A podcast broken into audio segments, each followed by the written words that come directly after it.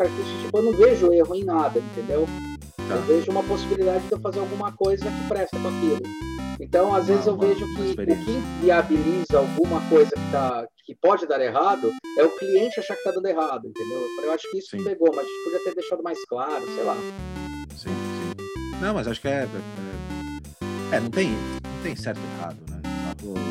Ou, ou velha máxima, né? Ah, design bonito ou feio. Putz, é relativo. É, é relativo Cada um tem a sua opinião, para quem que é.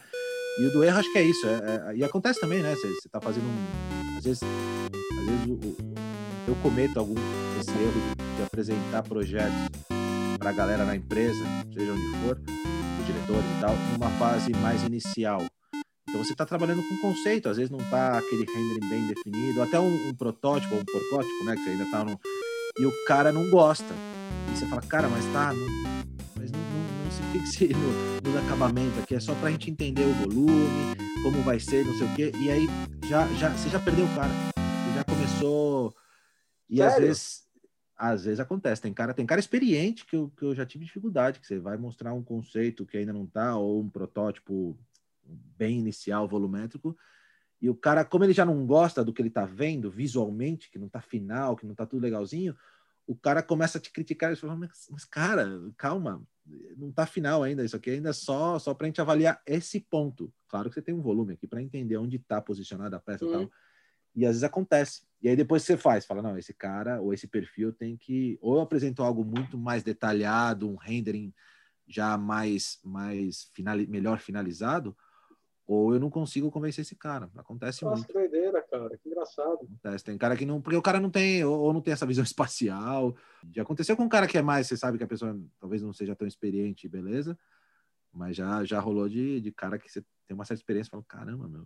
Bom, é, não, é, isso até pode ser uma coisa que acontece mais em empresa, né? Isso até é uma coisa que a gente ia perguntar para você, que é uhum. uma coisa que o Léo, o Léo não, o, o Song reparou, foi que no final das coisas a gente está entrevistando muito mais gente é, que tem o próprio escritório, né? E você está entrevistando muito mais gente que está dentro das empresas. Isso é Sim. um fato que acontece mesmo, ou será que é um viés de confirmação que eu estava até conversando com, com, com o Song, sabe? Será que é porque a gente tem empresa e acaba chamando outras pessoas que têm empresa, e você trabalha em empresa e acaba chamando, ou será que isso acontece mais na Espanha, ou tem bastante empresa independente? Era uma pergunta assim. Hum, sim, sim. Tem, acho que um pouco é claro, porque eu trabalhei em empresa, apesar de na HP eu tava num, comecei num estúdio menor, que já não é tão pequeno aqui na Espanha, mas claro, muita gente que eu conheço trabalha na tra, trabalha ou trabalhou em empresa, é, acho que um pouco é por isso, mas acho que é um pouco acaso também, porque tem alguns aí que, que ou que estão por vir também que que estão que, que, não, não digo que tem o seu estúdio ou bom ou, ou que trabalharam fora e, e voltaram para estúdios uhum. o próprio Victor lá o francês que tá foi trabalhar foi fazer um hotel um projeto de hotel. O cara o cara é muito bom né? O cara o moleque é novo. Acho que ele não tem 30 anos. Se tiver tem tá perto dos 30 Tirado. E foi fazer um hotel lá, um amigo dele que ele fazia barco, ah, meu, comprei um hotel aqui na França, você não quer fazer para mim essa toda todo projeto de, de, decoração, né, de, porra, tipo o Karim Rashid. Uhum. E, e, ele foi trabalhar como autônomo lá com o cara, ganhou muita grana, e mas depois acabou e agora voltou pro estúdio, né, pro Naka. Mas te falar que, que de, de trabalho tem, eu acho que o mercado europeu, não vou dizer o espanhol, tem mais oportunidade eu acho que ainda é um mercado ainda maior comparado com o Brasil hoje em dia. E isso falando tanto para contratar gente quanto para estúdios, é isso? Sim, sim, sim. Como tem também mais, mais muito, muito headquarter aqui de muita empresa, né? Que ainda ah. não tem. E a Europa, até algumas empresas de fora tem, sei lá, a Midea, que é um, um uhum. dos maiores produtores de eletrodomésticos do mundo, tem um escritório em Milão. Uh, por exemplo, né? E algumas outras tem aqui pra, pela Itália ou pela Europa, como, como as de, de do, do, mercado automobilístico tem estúdios na Califórnia, né? Que tem que ter na Califórnia. Então, algumas tem que ter aqui na Europa. Então, só por isso você já tem um pouco mais de oportunidades. E tem, então, e normalmente nesses headquarters, sei lá, a Electrolux está na Suécia, a Whirlpool, que é americana, mesmo sendo americana, tem um centro de design no norte da Itália. É, então, você tem a, as, as grandes alemãs, BSH, Bosch, Siemens, estão ali na Alemanha, tem seus centros de design na Alemanha é, a, a Mille, que é uma outra grande também alemã, tem os seus design. Então, essas empresas, muitas são nascidas aqui, Então, uhum. todos os seus centros de, de, de, inteligência estão aqui na Europa. Então, claro, o, o, em geral, os departamentos de design estão aqui. Não que eles não tenham no, pelo mundo, a Electrolux tem departamentos pelo mundo aí, sim, sim. mas o grande, né, o gordo, está aqui. A BSH mesmo, a gente trabalhou no Brasil, quando eu estava com o Marcos. Sim, com sim. Mas eram três, quatro pessoas no Brasil. Aqui na Europa, os caras tinham só para cada marca, para Siemens, Bosch, eram uma média de 20 é, designers. Então, só por aí você te, já vê que tem mais oportunidade. Mas, comparado com outras áreas, como, sei lá, engenharia, administração, essas áreas mais que, que tem muito mais clássicas, campo, né? mais clássicas, mais né? clássicas e ainda continuam tendo um campo muito marketing também é uma área que tem muita, muito, muito campo, é, né? Hoje cresceu para caramba. Digital, tal, ainda é uma área pequena. Estava falando nessa última com o Diego, que saiu agora na terça, e ele dá aula também na Elisava, que é uma das principais escolas aqui da Espanha de, de design, tá, tá, lá em Barcelona. Eu lembro que todos os caras que eu conheci na HP tinham estudado ou feito master na Elisava, é uma das, das, das tops, aí ela não é pública, ela é particular, mas ela é muito, muito, muito conceituada aqui, né? como alguma outra ali da, da, do norte aqui da Espanha. E, e, ele falava, ele falava, cara, a gente estava comentando até uma hora, putz, quantos saem por ano aí, né? E sai muita gente, considerando todas as faculdades, universidades aqui da Espanha, na Espanha principalmente, e não tem, não tem vaga para todo mundo. Não tem mercado. Brasil. Porra, não tem, não tem. Por mais que você some aí parte gráfica, agora a questão de, de, de digital, designer digital que já tem design superfície. Um design superfície é verdade que agora, então tem tem mais campos, é verdade. A gente tem que estar tá mais mais aberto aí, mais flexível, né? Uhum. Entrar em mais áreas, mas ainda eh, não tem tanta, não é, não é como no Brasil, mas é uma área, ainda é uma área que tem seus, seus problemas, mesmo aqui na Europa, apesar de ter mais, eh, eu vejo que tem mais oportunidades aqui, é mais fácil de você, de repente, até para circular entre países aqui, né? É, é sim, vantagem, sim, né? Sim. Porque você não tá, aqui é como se fosse um país só, em teoria. Uhum não é tão simples assim. A pessoa fala, ah, então posso trabalhar em qualquer lugar? Pode. Se você tem, tem um. Eu, eu tenho cidadania portuguesa, então me facilita muito. É, que nem eu com a italiana, né? É. Exatamente. Você poderia trabalhar aqui em qualquer Sim. país, mas, claro, você tem a questão da língua.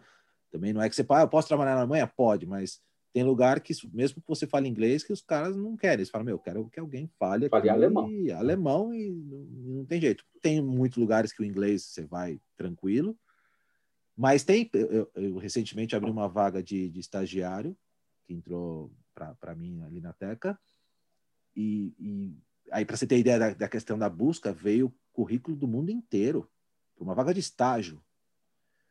Caras com experiência aí, gente do Brasil com super experiência. Meu, eu até falava para olha, é uma vaga de estágio, você lê o título tal porque americano, japonês, eu falar, meu, você tem autorização para trabalhar aqui? Eu não vou, eu não vou contratar um para contratar um estagiário, você não vai fazer todo um processo de documentação, né? Então veio gente da, da Europa inteira também, de vários países, da Espanha inteira. No final a gente pegou um estagiário aqui de Madrid, no, calhou, tinha Barce muita gente de Barcelona e Madrid, encontrou um cara legal aqui de Madrid, facilitava mais, mais, mais rápido, o cara já mora e não dava para, né? Você vai fazer o quê? O resto é. Mas a galera, não, não, vou, trabalho sem problema. A gente que já tinha se formado e, sabe? Eu acho que tem um pouco também dessa. E daí você está falando assim: você recebeu currículos do Brasil, recebeu currículos do coisa. Tem duas perguntas dentro disso. Uma delas é: você acha que realmente o design do Brasil faz uma puta diferença por essa questão que a gente vive falando da questão de. Porque assim, quando a gente conversou, por exemplo, com a Tati, que mora nos Estados. Unidos e faz projeto lá nos Estados Unidos. Ela falou que uma das coisas que ela percebeu é que os caras às vezes travam por pouco. Ah, não tem a máquina, travou. E como brasileiro tem um pouco essa habilidade, e a gente sabe que isso é uma habilidade nossa, de realmente Sim. resolver com pouco, e isso é uma Sim. habilidade, não é um problema. Você acha que isso realmente é uma coisa positiva? Ou é, é um falso positivo nosso? O que, que você sente? O que, que você sentiu que você trouxe assim, da experiência que você teve aqui, que você teve que se virar, bicho, de um jeito, eu sei como é que era lá na BAB. Você tem que se virar sim, com, tipo, um pouco. Sim, sim, sim. Né? Você acha que isso facilitou e realmente é, as empresas enxergam isso como positivo? E a segunda coisa é perceber a profissão design.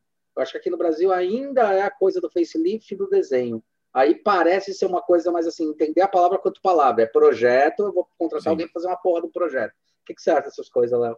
Percebe? Eu acho que da, da questão da flexibilidade aí do brasileiro, que a gente fala muito, né? Que a gente faz muito com pouco. Eu acho que ajuda, mas não é determinante, porque o bem da verdade é que ninguém sabe disso. Só a gente sabe disso. Uhum. Ninguém aqui, um europeu é, que não conhece todo, ele não vai atrás de um brasileiro buscando isso. Sejamos sinceros, porque a gente tem, tem que tomar cuidado com essas falsas visões que as, primeiro que as pessoas conhecem o Brasil. Uhum. Conhecem, conhecem o Brasil, é verdade. Mas, Mas é tipo é assim. a gente que nem conhece Chile. É tipo isso, né? É, você não tá nem aí. Eu, como, é. como o futebol acho que é um bom exemplo, né? A gente fala muito de futebol tal. Eu sempre gostei muito de futebol, não sei o quê. E aqui, não, e aqui não passa absolutamente nada do Brasil. Quando muito fala alguma coisinha aí. Mas não, não se fala, eu não vejo nenhum canal passando gols do Brasil. Assim, e eles passam de vários lugares, né? Da, sei lá, da, da Europa aqui, eles passam alguns, alguns melhores momentos e tal. E ninguém fala. Então a gente tem, às vezes, acho que o brasileiro tem um falso, uma falsa percepção que todo mundo conhece o Brasil e sabe que a gente tem um potencial. Que tem potencial, tem. Porque eu, eu, eu dou o exemplo da MAB. Na MAB, hoje, a gente deve ter, se eu não me engano, cinco brasileiros uhum. na MAB. Uhum. Contando com você. Contando, com contando você. comigo, cinco brasileiros. Uma é uma, uma menina do marketing digital. Eu tô lá de gerente de design. Tem um vice-presidente comercial da parte internacional e um vice-presidente de, de supply chain, de logística, brasileiros. Então você fala, porra, dois vice-presidentes, um gerente e tem mais. Ah, e tem um cara aqui que trabalha comigo, que é um gerente de produto, é um brasileiro, é, é brasileiro nato, mas é também meio holandês, mas é brasileiro. Então, encargos bons numa empresa, sabe? Então você fala, porra, o brasileiro tem capacidade, não é que a gente não tem capacidade, tem, tem muita capacidade, ou igual aos outros, não mais que os outros, igual, eu diria essa questão de ser flexível ajuda, acho que depois no dia a dia. Acho que depois as pessoas vão, talvez, vendo que você tem essa, esse jogo de cintura. Na uhum. HP, eu, eu acho que eu senti isso, porque HP, você viu em algumas pessoas que eu conversei da HP que todo mundo fala: Meu, que loucura que é aquilo lá, que é um mundo, muita gente trabalhando tal. E os projetos, os caras vão te tacando na mão e, meu, se vira, sabe? Ninguém, eu cheguei lá, você acha que o negócio tá tudo estruturadinho, né? Que você fala, e a gente tem também, acho que essa fala, não, chega aqui, tá tudo. É, é, é. O design, uma grande empresa, vai estar tá tudo estruturado. Meu, era, era, caótico também, era tudo, né? E, e, e, me deram um projeto que era. Agora eu lembrei o nome, que eu não lembrei na, na, na última conversa com o cara, que era Nitrox, era uma impressora gigante, ainda em fase conceitual, sei lá, tinha 10 metros de comprimento por 2 de largura, 3 de largura e 2 de altura, sei lá, era uma e os caras falaram, claro, você tem que começar esse projeto tal, aí na fase inicial a gente vai mais ou menos estudar todas as partes, porque são módulos, e a gente precisa montar um, um arquetipo, que é como se fosse um porcótipo grande. Uhum, uhum, uhum. É um pouco melhorado, mas basicamente usando muito papelão. Nesse meu caso, eu tive que fazer com, com o marceneiro aqui também, que trabalhava com a gente lá, já, ele já fazia alguns projetos algumas partes em madeira, porque como é uma impressora muito grande, na, tem que se, se autoestruturar, né? Ter autoestrutura e tinha a região onde passa a folha e faz a impressão, tinham eram quatro fileiras de cabeçotes de impressão, com vários cabeçotes, para ter uma impressão mais rápida, porque como tem vários, ela, a, a, folha consegue passar mais rápido, e cada um vai completando, e você uhum. teria que acessar meio que por cima desse, desses cabeçotes, porque a gente tinha que pensar como que você ia fazer a, a troca dos cartuchos e do cabeçote, mas era uma puta impressora. Então, como que o cara vai subir? Tem uma escada, ele abre uma tampa, ou você levanta toda uma tampa e acessa, sei lá. A gente fez vários módulos, e os módulos mais simples, ah, esse aqui é o módulo que chega o papel. Uhum. Esse aqui é o módulo, é o rolo que de módulo de rolo, módulo de papel cortado, módulo que seca o papel. Isso a gente fez em papelão. Mas eram módulos enormes, de dois metros por dois metros. Caralho. Cara, como é que eu vou montar isso? Porque eles faziam, era, era comum na, na NACAR, ali dentro da HP, faziam uns, uns arquetipos, eles chamam de arquetipos, uhum. de, mas pequenos, de, de, de plotters de, de, impressão que a gente conhece, ou da, até da 3D, que era um pouco menor tal. E eu não sabia nem como montar isso. E ninguém sabia. O cara falou, Léo, tem que fazer. Aí eu fiz todo, tinha que fazer, fiz, primeiro fiz todo o projeto, todo o 3D, tirava as dúvidas com a equipe de engenharia e, e toca achar os caras da engenharia, sabe? Ninguém fala muito quem é quem. Você vai lá, tem que chegar, os caras te olham e falam, meu, quem é você? Está fazendo aqui? O que você quer? Aí você explica, mostra, começa a mostrar, os caras falam, pô, que legal, tal, começa a dar dica, ó, o tamanho é esse, porque eu tinha que, eu tinha que fazer o, o volumétrico correto. Sim, sim. Eu, eu, eu tinha que aprender, e aí montei e, e fui atrás, e, putz, como vou montar isso aqui? Como é que eu faço? Vou, ah, tem cantoneira, como é que compra? Os caras, não, não tem que ver como. Eu falei, quer saber? Eu vou fazer os pedidos, depois os caras se virem para pagar, não quero nem saber, sabe? Porque é. se eu fosse fazer tudo certinho, talvez aí entrou um pouco essa, essa. Não é malandragem, mas eu falei, meu, quer saber? Eu vou sair pedindo. Porque Adaptabilidade, né? Vamos, vamos chamar é, do jeito certo. Porque os caras que. O, tinha o nosso, que era um cara lá na. Supply, na, equipe, que, era um, que era o nosso program manager, né? O nosso diretor de. Pro, gerente de projetos. Aquele cara que meio que organizava a gente ali. Uh -huh, né? uh -huh. O gestor lá. O Meno, que é um holandês super quadricular. Gente fina pra caramba, mas holandês, os caras são muito certinhos, assim, não, porque não sei o quê. E Léo, você vai comprar, tem que ver com, com, com, quem vai pagar, se é HP com o escritório. Eu falei, quer saber, meu, vou, vou, vou comprar e vocês se viram depois, cara. Vão me dar a nota aí, vocês pagam. Porque não dava tempo, eu tinha que montar rápido. É, é. Tava chegando o final do ano. Aí toca comprar, e comprei várias coisas, e, não, e, tem pistola de cola, tem de. Ah, não, para não sei como é que quer saber, eu vou comprar. Saí, pegava o cartão, meu cartão, comprava a minha grana, para depois os caras me restituírem assim. E, e, no final foi legal para caramba, porque eu peguei, arranjei uma área, porque também tinha que descolar uma área enorme para montar ali dentro da HP e vai atrás de um e vai e bate um papo com um, oh, meu, dá, dá uma ajuda, porque nada é muito oficial, né? É sim, é e não sim. é. Sim. E, então esse jogo de cintura me ajudou, mas assim, não era, não sei se era só porque eu, eu era brasileiro e tinha um pouco disso, mas também um pouco de experiência, né? De ter sim, trabalhado em grandes empresas e, e, esse problema é, é... toda é empresa é, é isso. As pessoas, é, as pessoas acham que, que, que o organograma funciona é, super bem, mas no final das contas é, é pura política, né? Sim, sim, sim. É, na verdade, o organograma, eu, eu, costumo dizer que o organograma, essas coisas servem para você saber onde vai dar merda, aí você conserta, porque é impressionante, cara. Exatamente. É... Então... E, e, tem outra coisa, né, que eu acho que talvez seja uma coisa, uma mentalidade geral em relação à nossa profissão, que daí ela é mais. Isso eu percebo que a nossa profissão é mais. Ela, ela permeia mais isso. Ela realmente é uma profissão que está preparada para gerar inovação.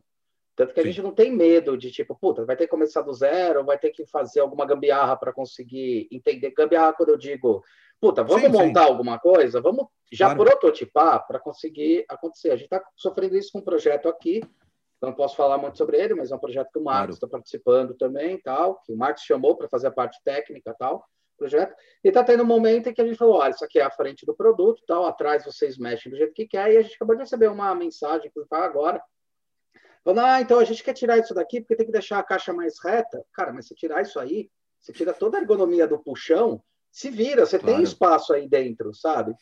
E daí os caras, eles, eles olham em bloco. Eu acho interessante que a gente consegue olhar o conjunto e eles olham em bloco. Né? Tá, é, e tanto que teve até um momento que eu fiz uma reunião com eles, foi uma coisa engraçada, que acontece muito, eu não sei se acontece, mas deve acontecer, porque eu acho que é da, é da questão da inovação, é isso que eu quero chegar. É o innovation, a inovação, ou como é que chama em espanhol a inovação? Inovação, é igual. Inovação. É, é tudo isso acho que faz parte que é. Às vezes você pega um cara que fala, não, vamos fazer ali no. no vamos mudar a peça, a gente muda ali no 3D e faz, cara, se a gente não souber onde, você vai ficar mexendo, volta, mexe, volta, nunca montou, Sim. você não sabe Sim. como é que vai funcionar. Né? Claro. Tanto que claro. a gente percebeu nessa montagem desse projeto uma coisa que era assim: eles passaram uma quantidade de peças, a gente projetou com folga, é, os componentes, fiz lá os porcótipos com folga tal, mandei os arquivos de planificação para eles fazerem um porcótipo lá, que é no Nordeste. Ah, tá. E aí eu estava numa outra reunião, o cara falou, não, tem tal válvula, tal válvula. Aí eu cheguei na reunião e falei, olha, o que eu estou percebendo foi o seguinte, que vocês passaram para a gente, era uma quantidade X de peças, vocês dobraram a quantidade de peças. então, assim, eu vejo isso um problema? Eu não vejo um problema. Mas o que vocês têm que fazer é monta um esquema aranha, monta um funcional, uhum Uhum. Aí você encaixa dentro da, da caixa e vê onde tem que modificar. O que a gente não pode, a frente não pode ser modificada. A frente é a interface entre pessoa com coisa. Se quiser claro. aumentar atrás, alargar, tudo claro. bem. E agora estamos querendo mudar um negócio porque, ah, não, fazer uma caixa reta é melhor. É, é claro que é melhor fazer uma caixa reta. E, tipo, não é nem nada radical, sabe? É que deu uma funilada na frente.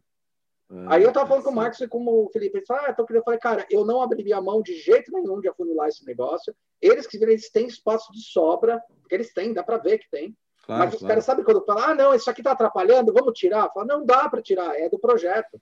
É a mesma coisa que falar, ah, esse puxador da geladeira que vai para dentro, ah, vamos tirar que a gente tem é mais espaço. Cara, a gente não está falando de feio ou bonito, a gente está falando que você quer aprovar os aproveitamentos sim, de dinheiro. Sim, sim, então, eu acho que eu, eu, não sei, eu percebo que a nossa profissão ela permite isso, e daí a gente permite dar uma deslizada entre os cronogramas obedecendo. Mas é interessante isso aí que você está falando sobre a percepção, porque uma coisa que você falou que é legal é as pessoas acharem que vão para essas empresas e vão ver coisas diferentes do que vem em grandes empresas aqui no Brasil.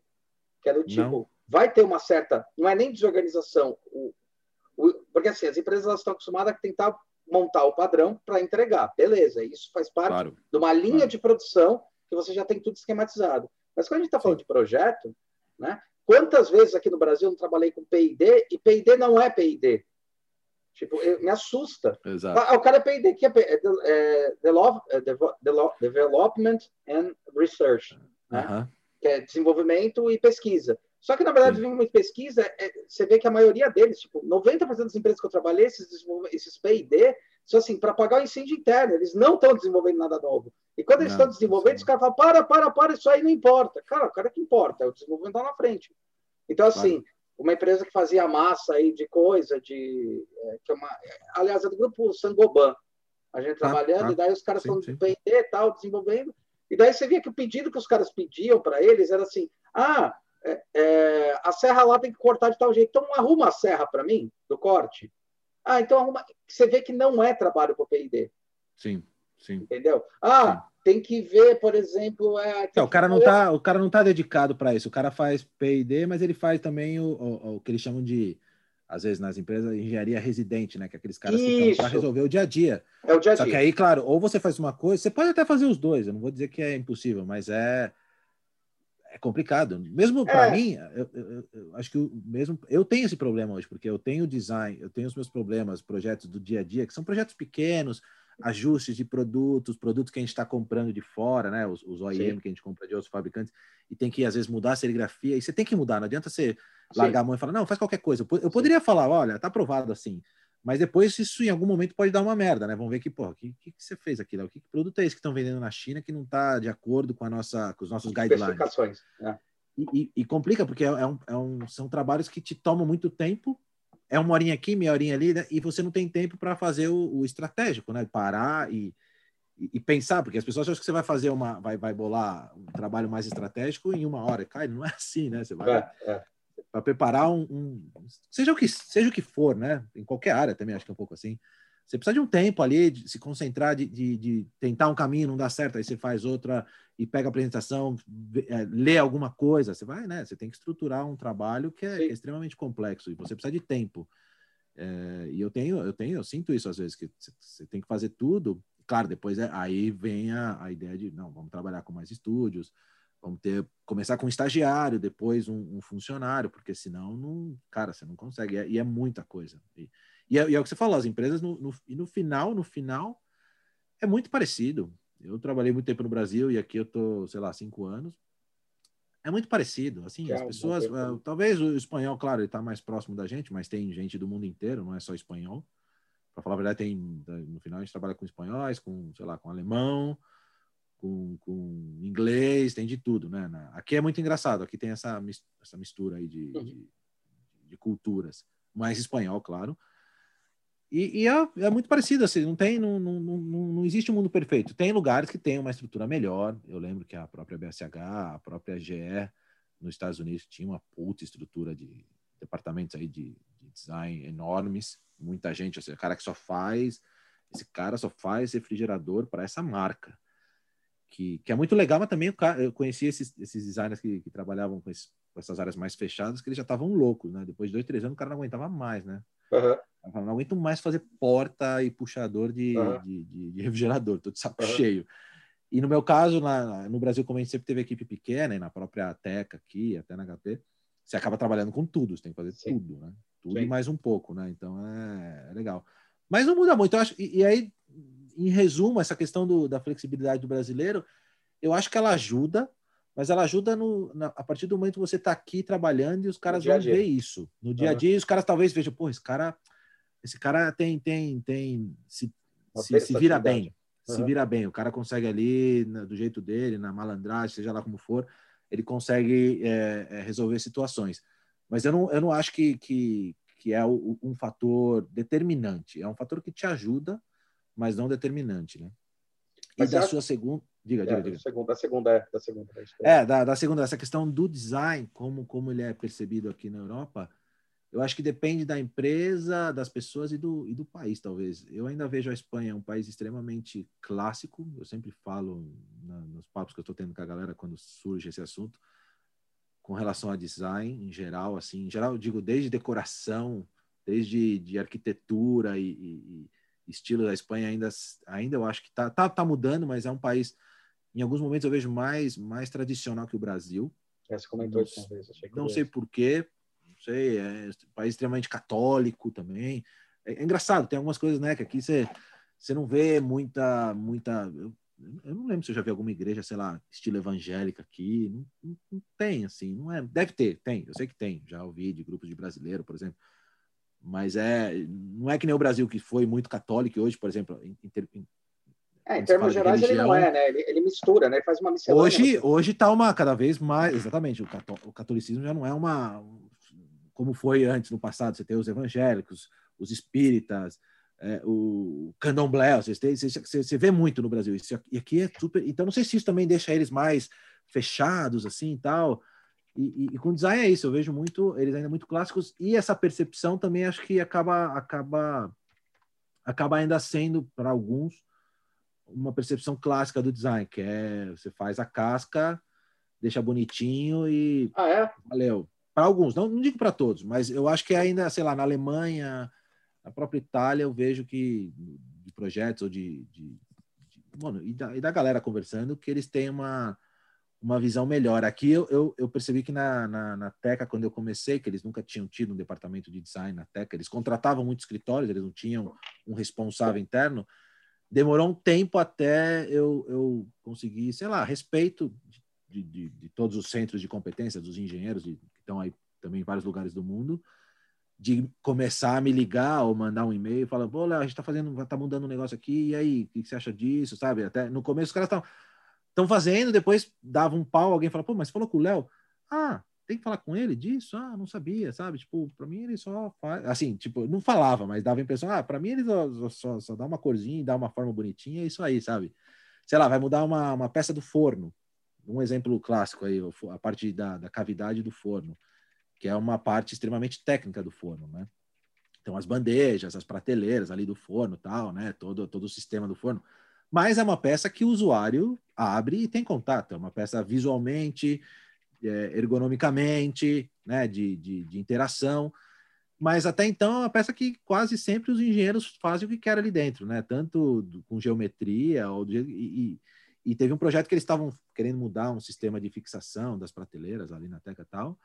E quando chegou para mim e para o cara de produto que então, fica aqui em Madrid comigo também, tava uma merda assim. O sistema até funcionava, né? Tecnicamente estava bem feito, mas era complexo, é, não, não, tinha, não, não, encaixava no produto. Você falava, meu, mas você fez essa peça aqui, por que você não melhora isso aqui? Por que você não, né, não, não pensou nisso?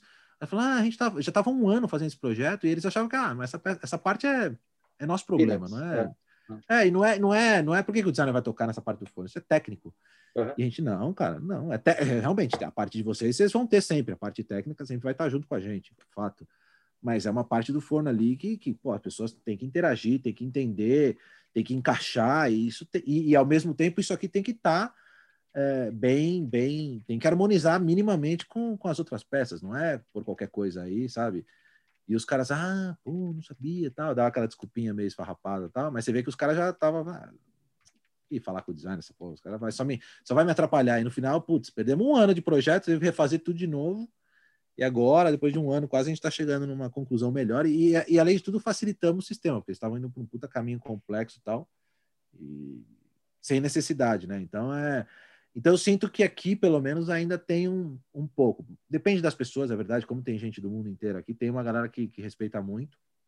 Mas um exemplo agora, putz, isso é bem recente, a gente está com um projeto com a, com a Intra, que é a nossa marca na Suécia, é uma marca uhum. da Teca, é uma empresa que a gente tem lá, e eles fazem principalmente pias, pias de, de aço inox, tá. que eles chamam de fregadeiros, sinks, né?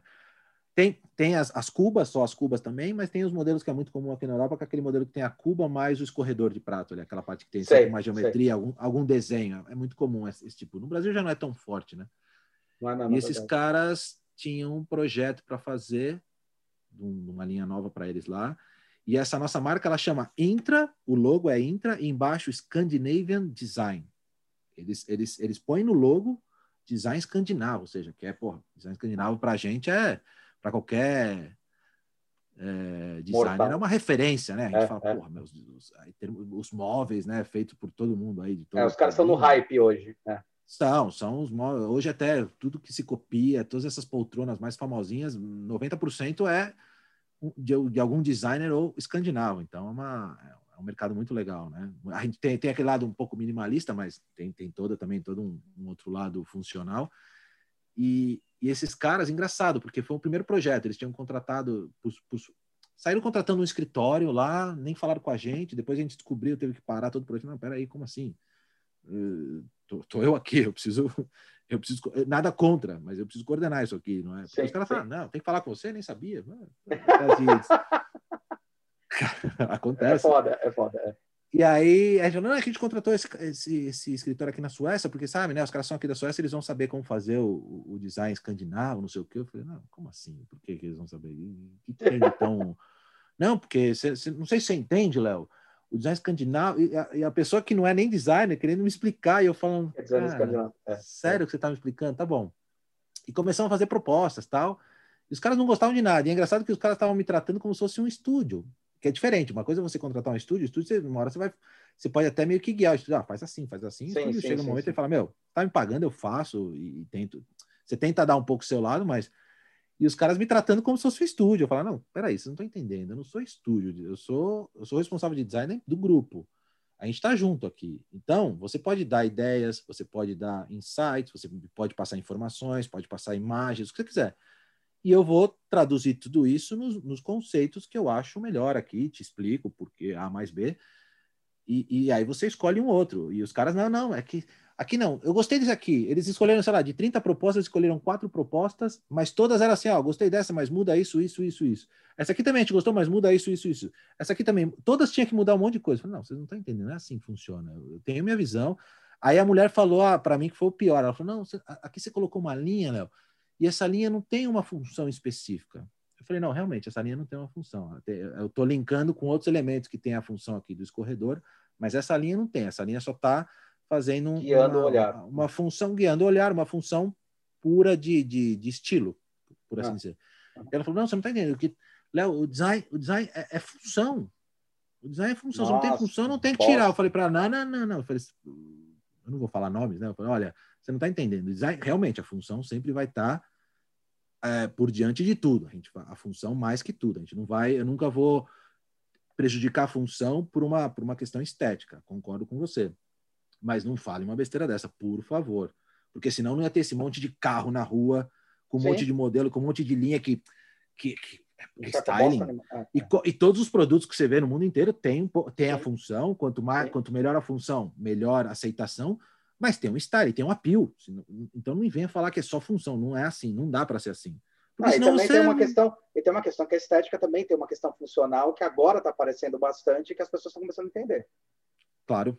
Né? Claro. Tipo assim, claro. É, o carro acho que é um excelente exemplo, sabe? É, é, ah, não tem claro que tem a linha estética, a linha uhum. que eu estou colocando, a coisa estética, ele tem uma função de chamar a atenção da pessoa. Exatamente. Tem até um livro excelente que é o Rápido e Devagar que conta bem isso. Você tem ah, o sistema 1 o sistema 2. Você pega no claro. sistema 1, o sistema 2 é quando você vai interpretar, mas sistema, se você não pegou o sistema 1, você se fodeu, cara.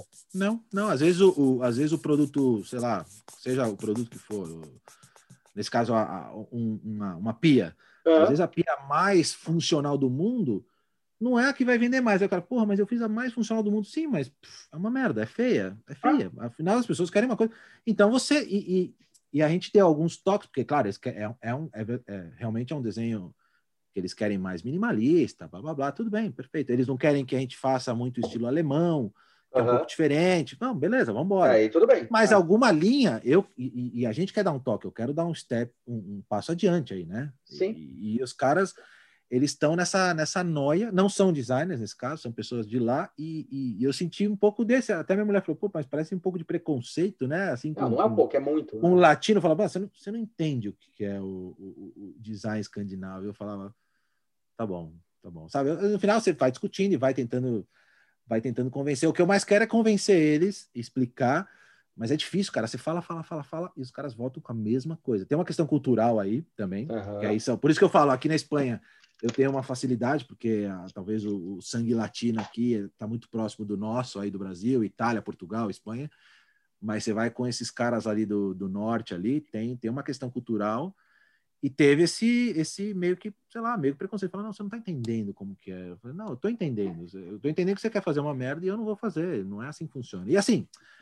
e cada designer também, como você, como eu, você tem o seu estilo que você vai Sim. implementando na sua empresa. Você, você, você, pesquisa, você, você tenta avaliar seu trabalho, mas você tem um pouco do seu estilo. Você quer, você quer dar um, um uma cara para o produto que é, que, é, que é o que você acredita também, né? Um pouco isso. E, e, foi isso que eu senti, assim, eles têm, eles respeitam muito essa questão, que eles falam muito, design escandinavo, design escandinavo, não sei o quê, mas eles parecem, assim, pensar que, ah, vocês estão fazendo na Espanha, você, você é brasileiro, sei lá. É. A mulher nem sabia que era brasileira, esses dias que ela descobriu que ela era brasileira, e ela, e eles pensam, parece que, ah, mas vocês aí não sabem como é que funciona aqui, sabe? eu falei, cacete, cara, é foda, cara. É cara, então é, é, a mesma coisa que a gente sofria com um pouco do negócio italiano, né? Não, o design italiano que é bom, na época que a gente estava na faculdade era, era o top, né? E a gente Total. percebia mesmo que tinha coisas que eram, tipo, tudo bem, cara, não é o design italiano, é o designer que está fazendo alguma coisa interessante. Eu até falo muito para muitos alunos assim, é, eles começaram a quebrar alguns paradigmas da porra do less is more, né? Eu gosto, eu gosto muito do tá. movimento less is boring, sabe? less is boring. É, porque fica tanto nesse less more, tanto nessa, nessa forma, função, que eu acho que já não funciona, porque a gente já mudou a tecnologia de um jeito em que é, a minha discussão é justamente essa, né? É legal se colocar, porque a discussão é justamente essa, né? Less more era quando a gente tinha assim um, um processo de fabricação tão é, manual e tão tinha que ser replicado, que era tão difícil, claro. que daí facilitava na Sem replicabilidade. Dúvida. Hoje em dia, por exemplo, o que eu estava falando, desenho técnico. Desenho técnico é uma coisa que eu brigo com as universidades até dizer, chega, ah, tem que ensinar. Eu falo, meu, eu acho que o importante é ensinar desenho geométrico, não desenho técnico. Isso, isso, tá? isso. Porque o técnico pff, já não tem tanta... Não, cara, eu falo, ó, eu modelo um arquivo meu, ele é um arquivo técnico. E para fazer esse arquivo técnico, eu tenho que usar geometria. Mas eu não Sim. tenho que fazer um desenho técnico. O arquivo é técnico. Quantos não. milhões de desenhos eu já fiz? E assim, é, eu entrego o arquivo, o arquivo está técnico. Então o cara Sim. vai lá e usina na máquina. Hoje, cara, às vezes a, a, o engenheiro faz o desenho técnico por, por pura burocracia interna. Né? Exato. Mas é ele faz. Sim, é burocracia. Assim, sim. então isso é uma coisa que, gente, que, eu, que eu brinco falar assim. Hoje em dia, com, com, o desenvolvimento, a gente já não tem mais essa necessidade do less is more, mas você tem a necessidade de você. Porque assim, antes eu tinha que realmente fazer uma curva que tinha um raio ok, um Sim. raio inteiro, vamos dizer assim, é uma coisa que eu percebo bastante, percebi muito na minha jornada, tinha um raio inteiro, porque alguém vai ter que replicar, porque o cara que vai fazer o molde é um artista ali, fazendo o molde tá. e batendo. Claro. Hoje em dia você tem as máquinas de usinagem que a maioria das empresas, tem até empresa pequena, que só Sim. fazem molde, tem a máquina de usinagem que vai fazer aquele raio se tiver 400 Sim. casas depois, foda-se, né? Então, mas aí você respeita o coisa. Então, eu vejo que tem um pouco dessa coisa do less more dentro disso e também tem um pouco da falta de interpretação, né? Que uhum. less more, o minimalismo era uma linha, era uma, um conceito. Claro. E claro. hoje você tem uma outra transformação. Eu lembro muito que a grande mindset de mudança até ia perguntar como é que esse cara é visto aí. Aqui no Brasil, na minha geração, na sua geração, na nossa, né? Era visto como um puta cara foda. Mas eu comecei a respeitar ele depois que eu me formei, que foi o Philip Stark. Sim. Né? que o Sim. Felipe Stark é, era um cara que na faculdade eu criticava. Eu falava, ah, eu tenho até o famoso dele da Alessia, né? O Opa, tenho, tenho aqui, tenho também aqui. Tá? Esse aqui, espremedor. Tá aqui. Tenho, e era um cara que criticava, falava, ah, mas esse produto, a gente discutia assim, mas esse produto não espreme direito. Esse produto Sim. não tem isso aqui lá direito. E daí o Felipe Stark ele se colocou numa posição que eu achei uma posição super importante para a mudança de mindset, que ele fala assim: se você está discutindo sobre o meu projeto, essa é uma intenção dele exato. Ele mesmo já, ele mesmo já. Ele já, fala isso. Ele fala, fala, eu sei que não funciona, é, e, minha ideia nunca foi para funcionar, para ser é. o melhor espremedor, não era essa a ideia. É, era para discutir, tipo, Sim. é o espremedor e daí ele discute outras coisas em cima dele mesmo. Então, tem essa intenção e que é importante para o pro, pro projeto. Eu acho que quando a gente faz o projeto, está mexendo também com essas coisas que estão é, é, abaixo. Pelo que você está falando, ainda tem um pouco dessa questão meio que um pensamento modernismo, modernista da forma de se projetar ou da forma de se, de se construir alguma coisa, né? Ah, tem que ser sempre Ah, o, se eu boto uma curva, ela tem que ter uma função. Cara, e se a função da curva é ser a curva e chamar o olhar? Que nem claro. você fez esse negócio do olhar. Tipo, eu tô indicando acho que, que, tá acho que exatamente não. Acho que você definiu bem. É, é, ela tem a função. A função é te diferenciar, agregar valor, é, chamar atenção, né? Chamar atenção do, do, do, consumidor, ou do seu cliente, quem seja o que seja. Então, é isso. Na verdade, é, é, é tem, tem função. Claro, aí você pode discutir se você vai colocar mais essa questão do more. Pô, é muito legal a gente falar. Eu sou sempre fui um fã do, do Dieter Rams e tal, mas claro, uhum. na hora de aplicar, a gente sempre, sempre, a Apple sempre aplicou muito bem esse conceito, sempre copiou muito os conceitos do Dieter Rams, o, o próprio Jonathan. Da Brown, né? Jonathan Ive nunca, nunca, nunca disse que não. Ele, ele fala que se inspirou muito, ele gostava muito do, do Dieter Rams. Só que, claro, depende. Uma coisa é você falar que uma Bengal Lufsen trabalha com esse conceito de less more, mas, cara, com materiais de, de última geração, caríssimos, superfícies é, usinadas em máquinas de super acabamento. Precisão. Então, claro, aí quando você tem super materiais, acabamentos, tecidos, aí a, a Bangalore você tem é, detalhes em couro. Porra, aí trabalhar com, com, com less is more, né, com minimalismo, dá jogo até. E é, e é a cara deles, ela, ela, segue, ela segue fazendo isso, né? A Bang e a própria Apple. Uhum. Que a Apple, porra, ela, ela, ela, começou a produzir produtos usinados, que era uma coisa Sim. quase impensável, né? Isso, é. é e eles é. mudaram, eles têm uma puta fábrica com trocentas. É, os, é, como é que chama CNCs. a máquina? CNCs é. E, e, e, eles, sabe, usinam o, o alumínio para. Porque o conceito deles também era, primeiro, su, materiais top, menos junções, né? Porque menos uhum. junções você tem menos problemas de, de encontros, Isso. menos gap. Pra... Mas, cara, você está falando de materiais top. Aí agora você fala para mim, pô, Léo, você... e para aplicar em produtos mais simples, né? Produtos, sei lá, um, um forno, um eletrodoméstico ou até um eletrônico mais simples. Porra, é difícil, porque aí você está falando de chapa de metal, de, de, de aço ou de, de fornecedores diferentes, de variação de material de diferente. variação de material, porque o inox dá a própria espessura já dá a contração certa, da diferença, né? já dá várias variações aí de, é. de material e, e, e, claro é um inox, né? não é não é não é um material mais top do mundo. Não estou juntando inox com madeira porque cara não dá para chegar no, nos custos. Claro, uma coisa é a Apple vender um aparelhinho desse tamanho, que no Brasil acho que está o preço de um carro quase, é, né? Da, um 10 pau, 12 pau. É isso aí. Aqui sai, sei lá, um, um 800 dólares, barato né? sai 700 euros, é. um dos últimos. Os mais caros sai mil e pouco. Quando eu estou vendendo um forno, por, sei lá, um iPhone é 700 euros, eu estou vendendo um forno por 400. Um forno caro, o nosso top é mil euros. Então você fala, e tem muito mais peça, e, e, e, e o mais engraçado, a pessoa está disposta a pagar sei lá, mil euros por um iPhone e ficar com ele por 3, 4 anos. Ah, beleza. Depois eu jogo fora. E o fone, ela paga 500, 600, uma média aí, de um, não é um produto mais top. E se não durar 10 anos, ela fala, meu, vou, vou ficar muito puta. Né? Uhum. Se não durar 10 anos esse fone. Então, e aí, claro, você tem que trabalhar com outros processos que não são tão de última geração, de, de, de encontros, de gap. E aí o minimalismo, se você não tomar muito cuidado, você faz um produto pobre, né? Sim. Você tenta ser minimalista e fica uma merda. Você fala, pô, sim. você não vai encher de linha, de, de, de geometria desnecessária, que, que complica teu processo e, e até visualmente já não é mais uma, diria, uma tendência para eletrodomésticos hoje em dia, está muito mais em interface e simplificar o uso. Mas é difícil, porque você tá, você tem também essa, essa questão, né? Você quer ser minimalista? Porra, legal, mas com o que, que você vai ser minimalista? Que tipo de produto? Tem produto que funciona muito bem. E tem produto que esse conceito é, porra, é complicado, porque você não tem nada. Tudo em plástico, metal, com eh, processos de estampagem que não tem tanta, né? Você tem muita, muita variação de dimensional.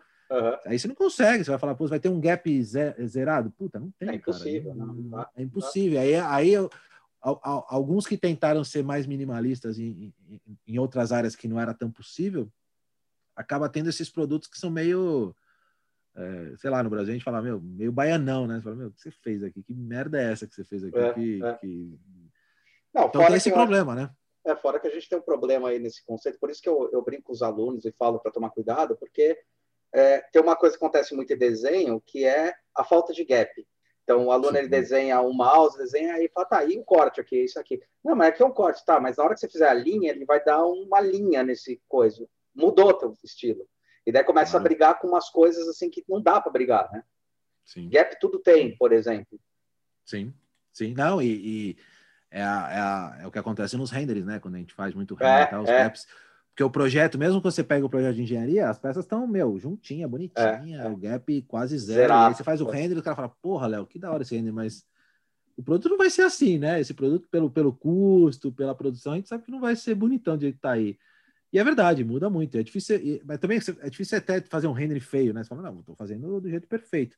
Do perfeito sempre tem essas variações de produção, peça com peça, e o parafuso que, que ou rebite ou não sei o que, é, é, complicado. E a própria peça, sei lá, uma peça plástica injetada que sai com rebarba Isso. e não é bem trabalhada, porque numa produção você fala, ah, você vai deixar todas essas peças bonitinhas e vai limpar e tudo. Puta, cara, para produzir é, produção em alta escala, não dá tempo. Ou você faz bem feito e já. Agora, claro, essas produções que são muito caras, produtos muito caros, muito é por causa da produção também, que aí é uma produção em alta escala mais manual, né? Que o cara, cada, cada peça é revisada, ou esses carros de, de, de alta performance aqui. A gente não precisa nem ir longe, cara. Você conversou com o pessoal da Lego. A Lego tem umas peças que são de alto padrão, velho. Sim. Aquele molde deve ser aferido. Eu queria perguntar até pro cara, cara, aquele molde deve ser aferido a cada, tipo, todo dia, tá ligado? É, ele deve é mudar, insano. revisar o molde, no. claro. Porque é insano. É insano. E por que, que é. E, e, aí você vê, por que, que é caro? Por isso. É. Esse processo é muito caro. É um produto aí de você luxo, compra o Lego. Cara. Exatamente, aí você compra o Lego. É, o, o, o, chinês aí, o, o genérico. Lepim, Lepim. O Lepim. Que é um dos melhores. Porra, tá, que, que é bom tal, mas não é igual a qualidade. Não, com nem tempo, um pouco. A, a, com o tempo não vai durar a vida inteira. Tanto que ele fala, né? Que tem peças de Lego que, se você tem bem guardada, não quebrou, de, dos anos 70, eu ela tenho. vai encaixar perfeitamente, né? Eu ela encaixa perfeitamente numa peça. Então, e você comprar uma agora, eles falam que vai encaixar perfeito. Esse outro, já não sei, né? Porque. Não, elas mudou... às vezes não encaixam nem nelas mesmas. Às vezes você tem uma. Porque a tolerância é tão curta, cara. Eu tenho um lepinho aqui pequenininho que eu comprei, queria ver, né? É, e tem peças que é a mesma peça, o mesmo bloquinho, você vê que vai tentar encaixar um no outro, um bloquinho ele está com uma tolerância errada, então provavelmente foi Sim. numa cavidade que a cabecinha que encaixa está um pouquinho assim, não é um pouco menor, tipo um milímetro, é décimos de milímetro que já não encaixa. Né? Não, eu falo, mas é... os caras têm uma precisão, cara, caralho, não. velho, é produto de luxo, cara, é produto de luxo. E, e, e, às vezes acontece com a gente, às vezes, sei lá, num projeto eu chego pro, a gente tem uma ideia de uma peça, que são duas peças que vão montar tal, e os caras começam, não, não sei o que, aí você fala, não, mas eu quero fazer igual esse, ó, igual essa peça da Lego, essa peça do, do da Apple aqui, do iPhone e tal. Aí os caras falam, Léo, tá, beleza, mas dá para fazer? Dá. É. Dá para fazer, mas vai custar muito mais caro. No final é muito, acontece muito isso, né? Na, na, isso na minha vida inteira, você também. Os caras falam, olha, dá, dá para fazer tudo, é verdade. O engenheiro sempre tem essa, essa mania de, não, não, dá para fazer tudo. É claro que às vezes a gente tem que ajudar os caras a, a, a encontrar soluções, porque os caras são às vezes limitados, né? Eles não, não têm preguiça ou, ou se contentam com, prime, com, o primeiro não, né? Isso é um fato que talvez o, o, nós designers somos mais é, a gente busca, é, a gente não aceita o primeiro não. Fala, não, não aceita, é, é, verdade. Às vezes o primeiro não é, vai ser o último não e não tem jeito mesmo depois. Uhum, uhum. Mas você vai ver trocentos outros outras opções. Eu sempre a gente é chato, eu sou chato, eu sempre, eu nunca concordo com nada. Os caras ficam putos comigo, falam, caramba, Léo, você não aceita nada. Eu falo, se não sou eu contestando aqui, quem vai contestar, né? Exato, exato. E, é, é engraçado, a... é, engraçado isso que você está falando, Léo, porque eu sou. É aí é que eu, que eu, que eu trabalho nessa ponta, né? Quando eu estou modelando, projetando, eu já vou projetando esses problemas que tem, né? Então, é, a gente fez aí uns produtos e daí é, foi engraçado para essa para esse respirador aí para uma outra pra outra empresa a gente fez esses produtos, eu falei, olha, aqui vai ter um gap, aqui vai ter a diferença, aqui vai dar tal coisa, aqui vai dar tal coisa, então já vamos pensar o desenho já com isso. Então eu tento projetar dessa maneira, né? Eu tento ver claro. essas, essas problemáticas, que é a vantagem uhum. estratégica que eu tenho, assim, em relação a design. Sim. Eu não tenho uma linha de desenho, ai, nossa, incrível, eu não sou um puta de linha de desenho. Não sou o cara Não, teu estilo, é, é, teu estilo é muito mais de, de, de viabilizar a coisa, né? De, de, de, chegar como é que vai ficar mesmo.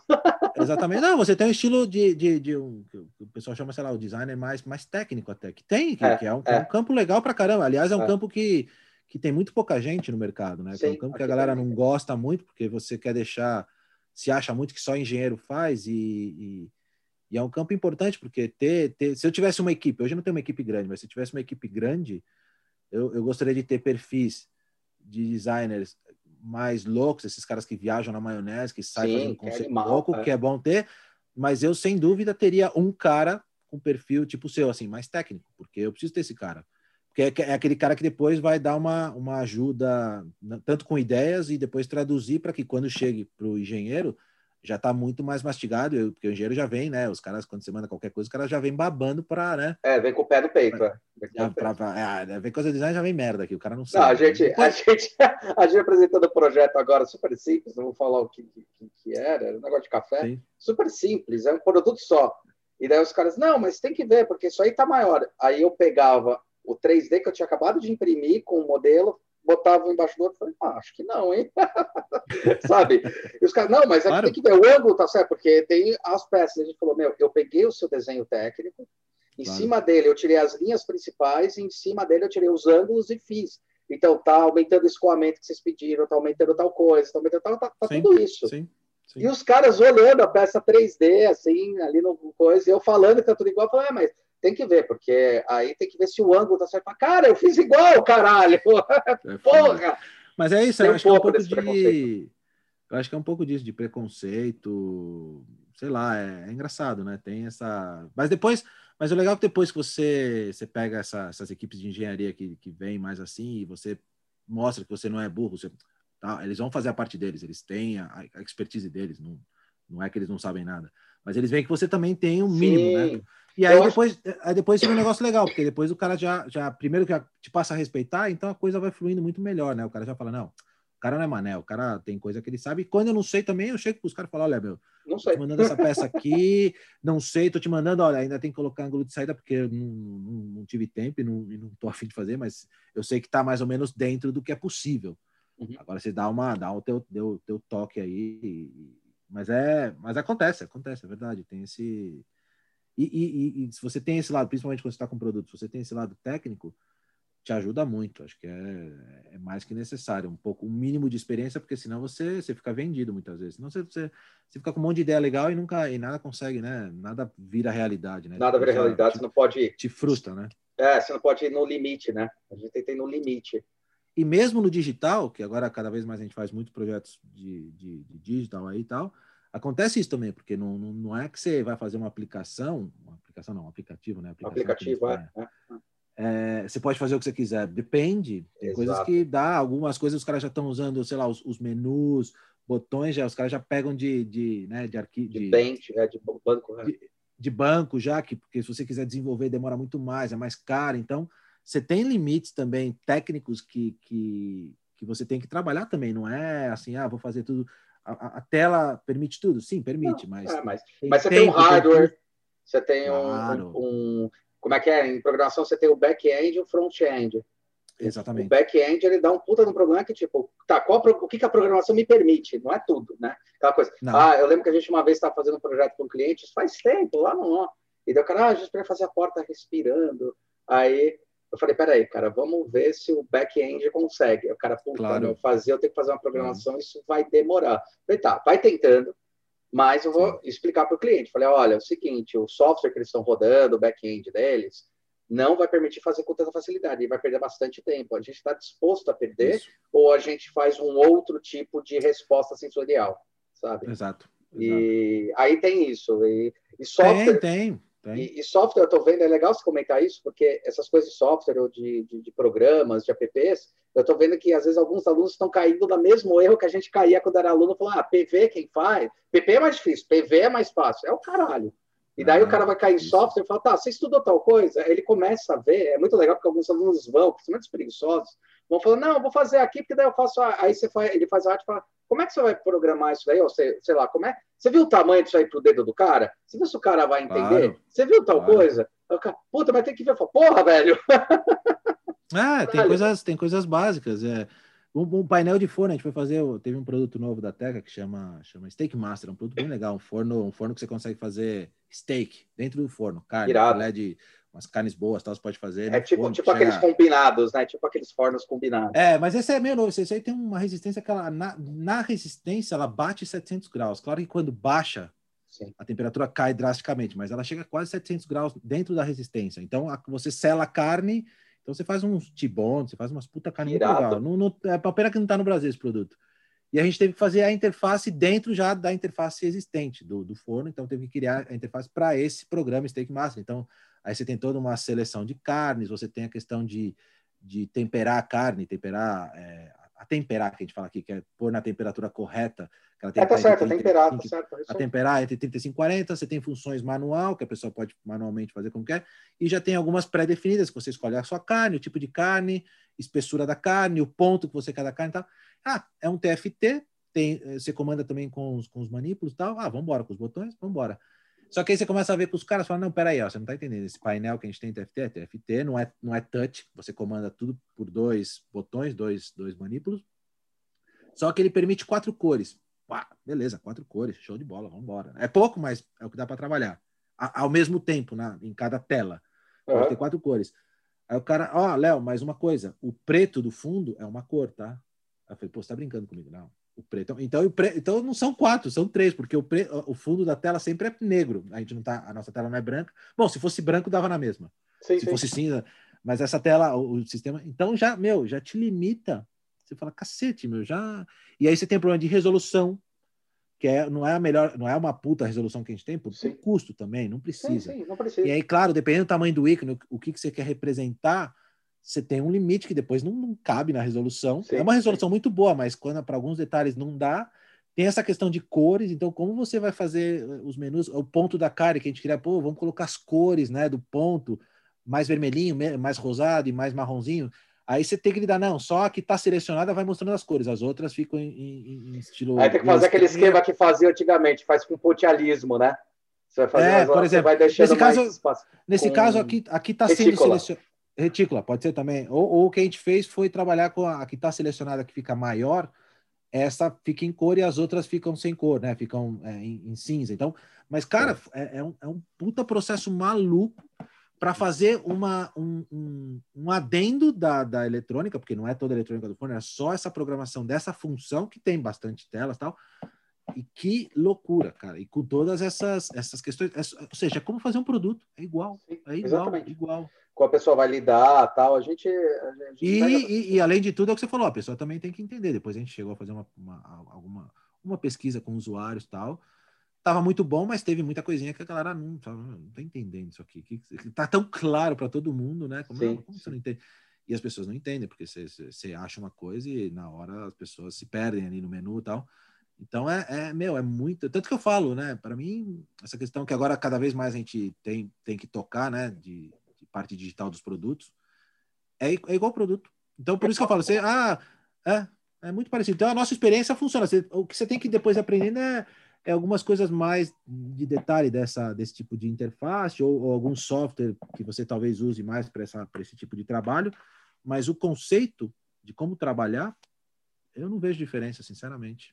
Legal. Uma coisa que eu ia perguntar é questão de salário. Aí paga melhor mesmo? Você fala que internacionalmente paga melhor ou é a mesma merda assim, relativa, entendeu? Assim, claro, não, a gente não pode nunca converter. Sim, não, não, não pode converter. É, é a famosa, famosa estrutura do McDonald's, né? Quantos, é. quantos é. lances eu consigo comprar? Com é, é, o, é o, existe, existe um site, se eu não me engano, que tem o índice Big Mac. É, é um índice mundial. É um, é um índice mundial real. Big Mac, né? É, é, aí, é real isso aí. Isso aí. É, a compra. Você consegue comprar, é, que, é, é. que, que acho que isso é o que vale mais. É. O que acontece é, com os designers, eu, eu, não, eu não posso reclamar, eu ganho bem aqui para um, um designer, para um, um gerente de design, claro. Tá, uhum. tá beleza aí? É, não, não posso reclamar. A gente sempre quer ganhar mais, isso toda a vida vai ser lógico, assim. Você lógico. sempre quer ganhar mais tal. Lógico. Mas o que eu vejo da galera que está começando aqui, o pessoal mais novo tal, o pessoal sempre reclama, não pagam bem, que não sei o quê. Mas uma coisa é verdade, eu, eu entrei aqui com salário mediano, sei lá, era quando eu comecei, que aí já não ganho mais esse salário, eu ganhava entre 40 e 45 mil euros, isso é salário anual. Tá? Ah. Aqui não se fala salário é, mensal. Fala anual, igual Estados Unidos, é. Anual. É. E, e com isso, cara, você vive bem aqui. Você consegue. A, acho que a grande diferença, assim, mesmo com salários mais baixos, você, claro, você tem que se adaptar ao seu aluguel, se você tem sua casa, mas sim, muita sim. gente ainda está no aluguel, como no Brasil aqui, está cada vez mais caro os imóveis. Então, se você achar um aluguel legal, a, a alimentação não é cara. Então, acho que a, a questão é o, o, que você consegue fazer com um salário mais baixo. Então, a galera aqui, com um salário mais baixo, proporcionalmente falando, você consegue ter uma vida boa, assim, você não vai sofrer absurdo, absurdamente, vai, por assim dizer. É, eu acho que é isso a, a, diferença aqui, não só na nossa área, na nossa área, mas, mas no geral, na área de design que eu vejo da galera aqui, eles não, a galera não, não gosta muito. Eu vejo algumas poucas pesquisas que eu vi de, de salário aqui na Europa, eu estava muito bem. Como no Brasil, quando eu trabalhava na Mabel, eu estava como supervisor, coordenador, não me lembro agora, eu ganhava um salário legal e você via as, as, as, as médias de mercado eram baixíssimas no Brasil. Sim, e aqui sim. também são bem mais baixas. São, são, são, não se paga muito bem. Mas aqui com pouco, não muito pouco, mas sei lá, o salário mínimo deve estar na Espanha é mil euros, mil e cem euros. Você vive, você consegue viver razoavelmente bem aqui. Você vive. Eu até brinco aqui o, o, esses dias eu vi um programa, é, sei lá, era, chama Madrilenhos pelo Mundo. É tipo aquele Brasileiros pelo Mundo. Sei, é sei, mesmo, sei. É só que eles pegam de madrilenhos aqui. tinha um madrilenho que estava em. Na, acho que na Bélgica, se eu não me engano, na Bélgica, ele morava. E o cara era motorista de caminhão de lixo. Motorista de caminhão de lixo. Ou seja, é um cara que foi para lá, acho que pela família, por causa da família, para a Bélgica, emigrou para lá. E depois ele falou um pouco, porque estava lá, não sei o quê. E depois, ah, vamos para sua casa, vamos para sua casa. Era uma casa que ele comprou uma casinha um sobrado, legal, pô, legal, tinha seu carro, a mulher, não sei se provavelmente a mulher dele também trabalhava, duas filhas, uma, mas uma casa legal, que você fala, meu, um cara que dirige um caminhão de lixo no Brasil, hum, duvido muito que tenha essa estrutura, sabe? Então acho que é um pouco, um pouco essa coisa, porque eu conheço muito, muita gente mora com, com outras pessoas, é muito comum que a pessoa, o pessoal mais novo principalmente, que ganha menos, dividir apartamento com outra galera, é muito comum, mais do que no Brasil, eu acho. Aqui tá mas acho que a acessório, mas é mais para estudante. Né? Sim, né? aqui já é muito normal, né? Pelo preço, é muito caro na, nas cidades aqui, nas grandes cidades, Madrid, Barcelona são, são as mais caras, né? Então, pô, boa parte do meu salário vai no, no meu aluguel aqui. Sim, sim, sim. Hum, não sei, aí eu tenho, eu tenho, meu apartamento no Brasil, aí, mas, mas o que eu ganho de aluguel no Brasil não, não, não dá. Com esse câmbio agora. Com esse câmbio, fudeu, é. Mas eu acho que a grande vantagem da Europa é essa, com um salário mais baixo, assim, você ganhando um salário mínimo aqui, claro, você não vai querer alugar um puto apartamento ou morango, você consegue ter as suas coisinhas. Eu vejo, eu vejo a, molecada aqui, nova, esses que estão reclamando, que às vezes reclamam que é um pouco, os caras estão trabalhando, estão sempre viajando, esse ano não, mas estão sempre viajando para cima e para baixo, estão saindo, tem a sua moto, às vezes, uns conseguem comprar carro, então de vez em quando vai tomar sua cerveja. Então tem uma, um, uma vida que uma pessoa que ganha muito pouco, um designer que ganha muito pouco no Brasil, não teria, talvez. Isso aí, uhum. claro, que as viagens tem, tem, por, por, isso também as viagens aqui são mais baratas. Uhum. Tem, tu, o, o, o, acho que ajuda um pouco essa a estrutura que existe aqui. É, se você ganha menos, aí você vai falar, bom, o que, é menos? É relativo, sabe? É um pouco. Sim. É, que na verdade também, quando você faz a conversão do dólar, que é uma moeda mundial, para aí ela não tá. tem tanto impacto quanto para cá, né? Qualquer coisa. Não, eu, eu o dólar é isso... é mais barato para a gente, né? Se fala para dólar, se for para os Estados Unidos, talvez até acho mais barato ainda, porque fala, nossa, é, é mais barato que euro, né? É, porque eu vejo isso, por exemplo, em Lego, né? Você fala assim, porra, é, Millennium Falcon, vai, que é uma, uma nave aí que eu adoro. Sim, sim. Eu paguei aqui R$ 1.500 a que eu tenho. Tá. Né? Custa 300 euros, 300 dólares uma dessa. Tá. Só tá. que aí você ganha 1.500 euros e gastar 300, é diferente Sim. de você ganhar 1.500 e gastar 1.500. Exatamente. Eu acho que também dá para você esse pega, né? Dá para você ter suas coisas. É verdade que aqui você consegue. Não é tão comum joguei, em todo lugar. 700 dólares, 700 euros. Aqui, não, e até. Eu te dou exemplo do meu primeiro iPhone que eu cobri. Eu tinha um iPhone do Brasil, aí quando eu estava aqui, depois de um, foi um, dois anos aqui, já estava. Depois de quatro anos, meu iPhone 3 já estava indo para o Beleléu. Era o 4. Não, não, minto. 3. Né? Era o 4 ou 5, né? Era o 5 que eu tinha. Era o 5. Foi o primeiro que eu tive, na verdade. Foi o primeiro smartphone que eu tive. Eu não, até então não tinha tido smartphone. Eu comprei é. no Brasil. Era o Dante. Aí já, é, eu já estava com ele há três, quatro, durou quatro anos, aí vou, vou, comprar um novo. Aí fui na minha operadora, é, a Vodafone, que eu uso aqui, e falei, pô, eu queria, queria um iPhone, porque eu gosto do iPhone, depois você, aquela, aquele problema, depois está no iPhone é difícil sair, ou é, vice-versa. É, é, é, aí a mulher falou, ah, a gente tem aqui o iPhone 7.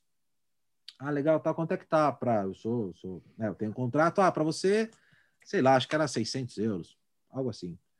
Eu falei, 600 euros, caralho, né? Porra, caro. E porque eu tava montando a casa nessa época, eu tava montando meio que apartamento aqui, porque minha mulher ainda não tinha vindo com meu filho, ela viria em seis meses e tal. Aí eu falei, ah, dá para dividir? Ela falou, dá, dá para dividir, acho que em dois anos. Eu falei, e quanto fica o valor dividido? Ela falou, 600. Eu falei, ah, mas é o mesmo valor? Falei, mesmo valor.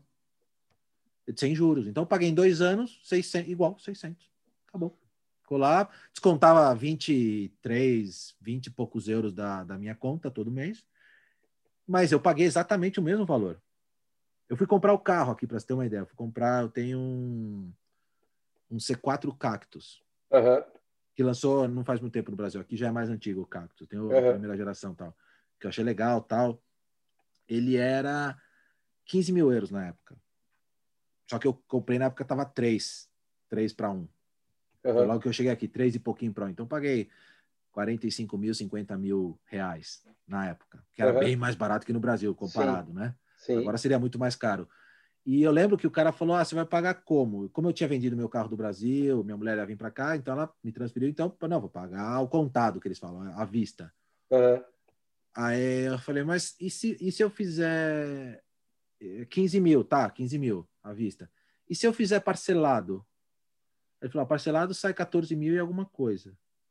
Aí eu falei: Não não tô entendendo. Eu tô pagando à vista. Você não vai me dar um desconto? Não. À vista é 15 mil. Claro, é um pouco, é um pouco enganation, porque você vai pagando esse parcelado, tem uma taxa muito baixa. No final, eu pagaria, sei lá, é, 16. É, é, muito pouco que você paga mais, mas uhum. eu pagaria uns 16 mil euros. Mas, tem, mas o valor principal, o primeiro valor era 14. Eu falei, mas é mais barato. Ele falou, é, porque, claro, eles querem que você faça a prazo. No final, você acaba pagando esse jurozinho mais barato, mas em cima desse valor menor, não dos 15 uhum. mil.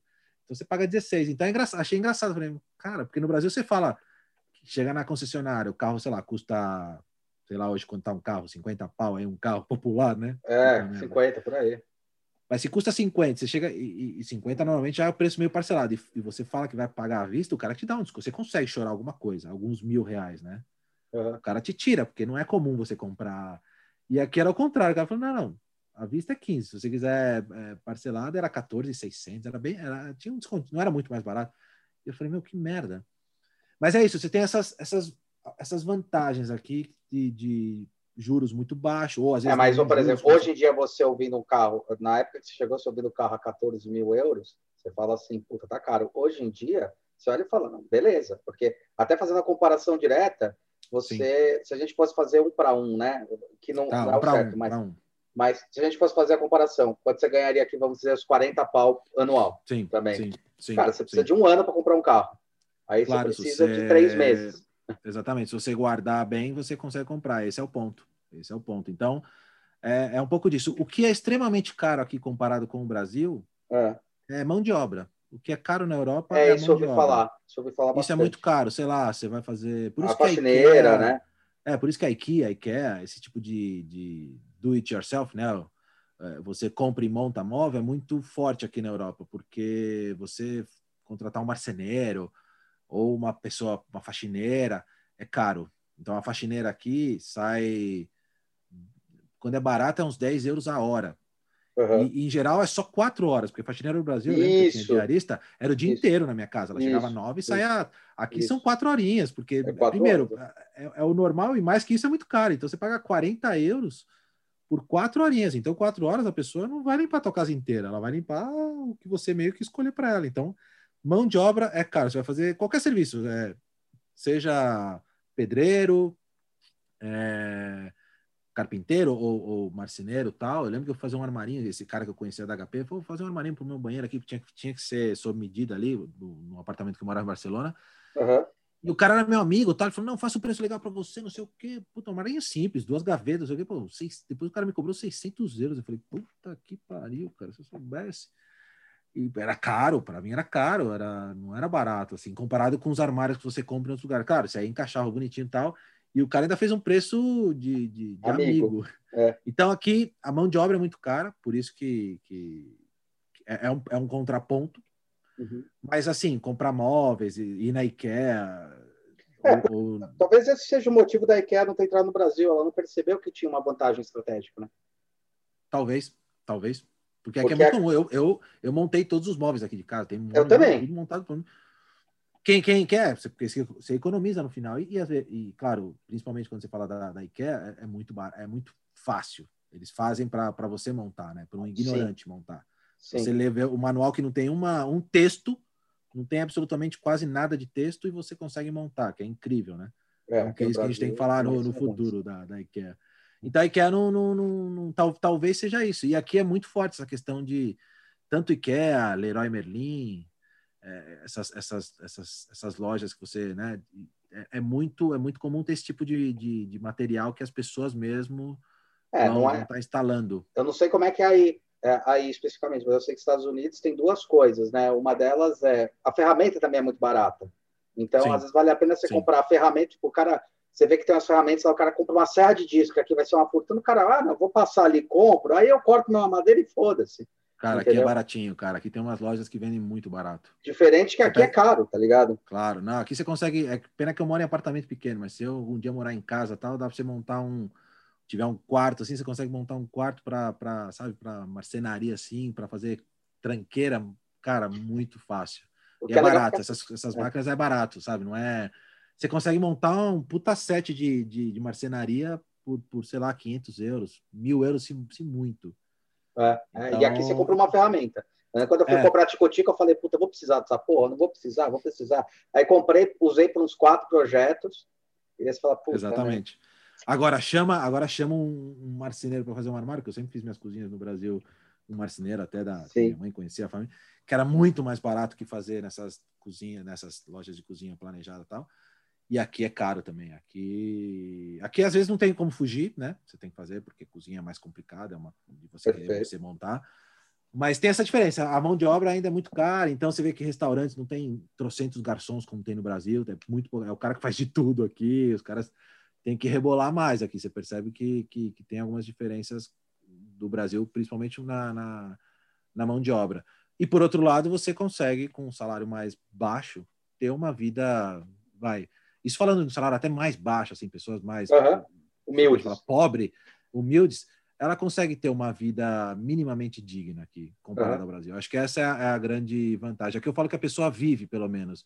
E no Brasil, com um salário muito baixo, as pessoas mais humildes sobrevivem. Uhum. É, é, é, acho que essa é a grande. Claro, tem ainda, talvez se for buscar em lugares muito mais humildes, pessoas que talvez sofram. Não vou dizer que não existe. Existe em qualquer lugar do mundo. Mas é menos, é menos. É, não é essa não é essa, essa coisa tão, tão é, é dispare, né? Sim, que no Brasil. E, e, é, talvez essa questão de, de, diferença social, né? Que é o que sempre a gente ouve, né? Do, do, do terceiro mundo, né? O Brasil, é o, o, o, que ganha muito está muito acima, o que ganha embaixo está. E aqui tem. A, a, existe diferença, né? Salarial, óbvio, como qualquer lugar. Sim. Mas não é tão, tão assim, gritante. Claro, alguns caras mais CEOs, diretores, EPs, esse sempre. Ah, aí é normal, aí é mundial, né? Aí também não importa onde é que o cara tá, né? Na verdade é. Sim, sim, sempre vai ter, mas acho que essa, essa é a grande vantagem. Então, falar, pô, pode ganhar pouco aqui? Pode, mas se você não, não, não, fizer grandes questões de ter grandes luxos, a não ser que você goste muito de luxo, de ter a pessoa todo dia na sua casa limpando. Mas eu tenho, eu tenho a impressão que na Europa isso não, já não é do mindset, né? Não, nenhum. Esse, esses luxos eu brinco que no Brasil eu tinha mais luxos, esse tipo de luxo, do que aqui. Ter uma pessoa para limpar minha casa todos os dias. Você chegar num restaurante e ter valet. Até num boteco hoje no Brasil você chega tem valet. Tem, um saco. Isso, é. isso aqui eu nunca vi. Valet não existe aqui. Como valet? Você para teu carro ou vai de metrô, ou se você vai de carro, você que procure uma vaga na rua ou, ou um estacionamento. Não, não tem, não existe. Nem restaurante mais top não tem valet. Não, não, eles não sabem nem o que é isso. Assim, como assim valet? E no Brasil é uma coisa, é, são, são, é são luxos, né? É, é, o flanelinha, é um valet popular. exatamente, exatamente. Então, é, alguns luxos aqui são. Então, aqui que, que, você tem que gostar, sei lá, o, o que você tem que focar? Ah, segurança, essa questão de, de ter saúde. talvez mais oportunidade, saúde, que funciona um pouco, não é perfeito, mas funciona muito melhor a pública comparada com o Brasil. Então, para mim, é, eu, eu, eu, minha mulher, minha família, a gente tem essa, para nós, conta mais do que esse tipo de luxo no Brasil, sabe? Eu tenho um puta apartamento, poderia ter um apartamento maior no Brasil, de repente, sei lá. E, sabe, é isso que você quer? E não poder sair, sei lá, para dar uma volta na sua rua. Aqui eu consigo sair no meu bairro, dar uma volta 10 horas da noite com meu cachorro, com meu filho, e não tem nenhum problema. Absolutamente nenhum problema. E no Brasil já não é bem assim, né? Claro, tem regiões e regiões, mas no geral, Sim. principalmente São Paulo, você não vai sair para dar rolê com seu filho 10, 11 horas da noite, né? É, não é. Nem você sozinho vai. Nem você sozinho. Então, é. então mas, mas é verdade, essa vida de luxo não existe na Europa, não. é, porque essa, um essa é a impressão. Acho que a gente tem um pouco dessa, desse pré, né? Desse preconceito de tipo, ah, é melhor, é mais luxuoso. Na verdade, não é, né? É o contrário, né? A gente. Aí vocês têm é. muito menos vida de luxo assim. Dão menos, por exemplo, eu lembro que falam que alguns, algumas regiões da Europa, meu irmão morou no Portugal durante um ano. Ele falou, cara, que ele tinha a vespinha dele e estava mais que bom. E ele era gerente, é. ele era é. É, diretor da, da, da, coisa que estava abrindo aí da Fischer. E beleza, cara, tá de boa. Aqui no Brasil parece que você tem uma vez para diretor, você não pode, entendeu? Tem um pouco tem. dessa. Aqui tem diretores que eu conheço que vão de metrô. O cara vai, pega o metrô, vai, vou de metrô, para que eu vou ficar. Tem, tem, tem uns que tem carro, sem dúvida, mas tem muita gente que, mano, qual o problema? O cara tá no metrô, é um CEO. Aqui você, por exemplo, eu moro num, num bairro legal, aqui na parte norte de, de Madrid, e, e, qualquer outro bairro, você que tem que descer seu lixo, não tem ninguém que vem buscar na sua porta o lixo, você que vai lá, desce aqui no prédio, e se for lixo, sei lá, de papelão, vidro e tal, você tem que levar nos, nos containers na rua. Toda uhum. rua tem seus containers, todas as ruas aqui tem containers de, de vidro e vidro, papel e vidro e papel, porque o resto tem a E orgânico, né? E orgânico. Orgânico é no prédio, orgânico e, e de, de, embalagens, não é plástico, eles separam por embalagem aqui, tá dentro ah. do, do, prédio aqui. Uhum. Mas você que tem que levar, você que tem que pegar seu lixo aqui, amarrar o saquinho, descer até o subsolo, ou ir até a parte da piscina que estão os reciclados aqui e deixar seu lixo lá, ou se é papelão, você vai na rua. E você faz, assim. E aqui é um bairro que tem gente com grana até, e qualquer outro bairro é, é assim. Você que Coisa que no Brasil a pessoa, eu vou ter que descer meu lixo. Ou seja, nos prédios medianos do Brasil já tem os funcionários já, que passam pegando já, lixo. Já, já. A gente ficou mal acostumado com isso. Né? Ter porteiro, no meu, agora onde eu moro, eu tenho uma portaria, mas é uma portaria, não é porteiro, é um segurança que fica na portaria. Ele até recebe pacote da Amazon, essas coisas, mas não é um porteiro ali. E eu, eu, eu, morei em outros prédios aqui que não tinha porteiro. Prédio em bairros bons e não tinha porteiro. É a campanha direto ali ah, e como é que eu faço para receber encomenda? Manda entregar nos correios e vai buscar você lá. É assim que funciona. E é normal para eles, falar, ah, tranquilo. Não... Porque é um luxo você ter um porteiro, pagar uma pessoa. Imagina, cara, não, não, não tem essa. E no Brasil, como a mão de obra é barata, que é um ponto bom e ruim, é, você consegue ter. Para mim, um exemplo mais, mais sei lá, bizarro é, é o cara que já aconteceu e com você talvez, de eu chegar num shopping no Brasil e tá um cara na maquininha da, da entrada do estacionamento apertando o botão, pegando o cartãozinho e dando na minha mão. É, é tipo RG. Você é. fala. E já aconteceu, muitos não. Talvez hoje nem tenha mais, mas já vi mais de uma vez isso no Brasil. O cara aperta o botão, pega e dá. Fala, meu, para que isso? Ou o clássico do cobrador, hoje, né? O cobrador de ônibus em São Paulo, uhum. que, que, se discute uhum. muito, meu, não dá. E na Europa não existe cobrador, cara. Não tem. Você tem o seu bilhete lá, eletrônico, se você precisa pagar, você paga para o motorista, que é muito pouca gente que realmente paga, porque tudo você já está carregando você em outro lugar. é. E, e, não tem, não tem cobrador há muitos anos já, e, e não só no Brasil, até países da, da América Latina Sim. que eu cheguei a. E no Brasil a gente tem cobrador, o cara que, coitado, fica ali hoje batendo a moedinha lá para avisar quando fechou a porta. E, e, é uma condição que você fala, pô, é, é isso aí. Cara. Tinha até uns com elástico, né? Pá! É, antigamente era aquele cara que ficava com os na minha época, quando existia o passe, ainda eles ficavam fazendo aqueles bloquinhos de passe e, e fazia o bloquinho, desfazia o bloquinho, né? Punha elástico nos bloquinhos de é, passe é, e tal. É. E, e os que põem o elastiquinho ali, cara, aquela, numa ruela, né? É. e, e, hoje em dia não tem mais função, só que é, é uma condição social que você fala, vou tirar esses caras daqui e põe aonde? Tem essa questão de sindicato que enche o saco, é, então, é... isso era uma outra coisa, puta, a gente ficou longo aqui. Isso era uma coisa interessante para discutir. Deixa para o próximo, deixa para o próximo. Deixa para o próximo. Deixa pro próximo. Mas tem então essa questão trabalhista, um monte de coisa legal para falar. Cara, queria te agradecer pra caralho, mano. É, parabéns aí pelo trabalho que tá fazendo, tá sendo muito legal pra gente.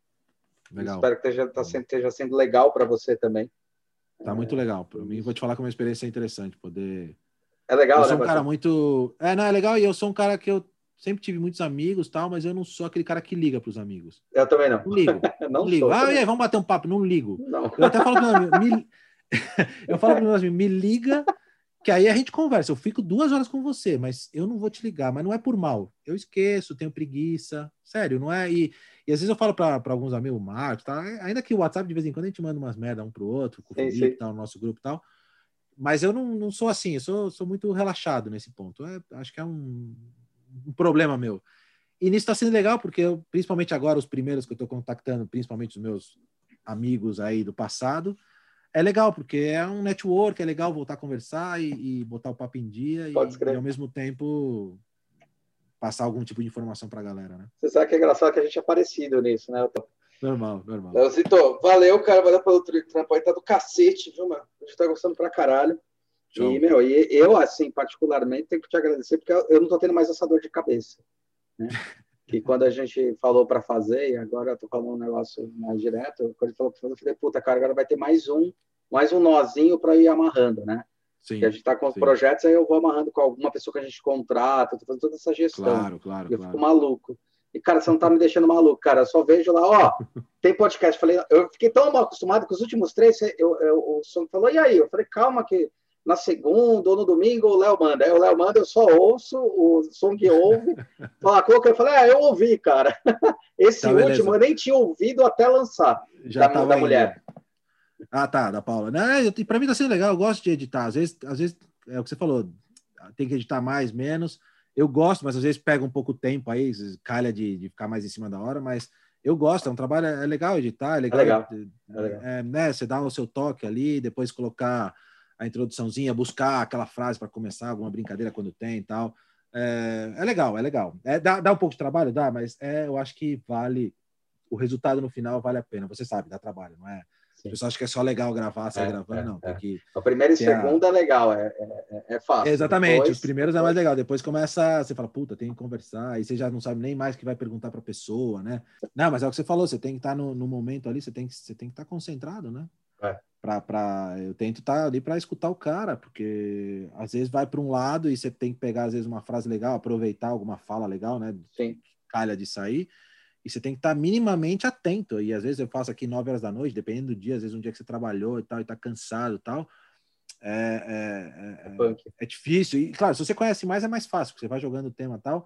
Mas certeza que vai chegar momentos que eu vou convidar gente que eu não tenho muito contato, que vão ser de repente indicações. Exato. E aí você vê o quanto é difícil para os caras de programa. Claro que em programa, esses podcasts mais famosos, na TV, os caras às vezes têm uma, uma mínima pauta ali que dão alguma coisa, eu acho. Pelo menos os mais só que é difícil, né? Uma pessoa que você não conhece, não tem esse papo que você sai, porque todos os que eu conversei até agora, você sai conversando com o cara, né? Ô, oh, e aí, meu, quanto tempo? E aquele cara, e, e, e, aquela merda que a gente fez, não sei o quê. Você tem assunto para falar. É. Quando pegar um cara, que certeza que em algum momento eu vou pegar alguém que eu não conheço muito, ou que eu tive um contato mínimo, é foda, assim, que. Você não tem papo, né?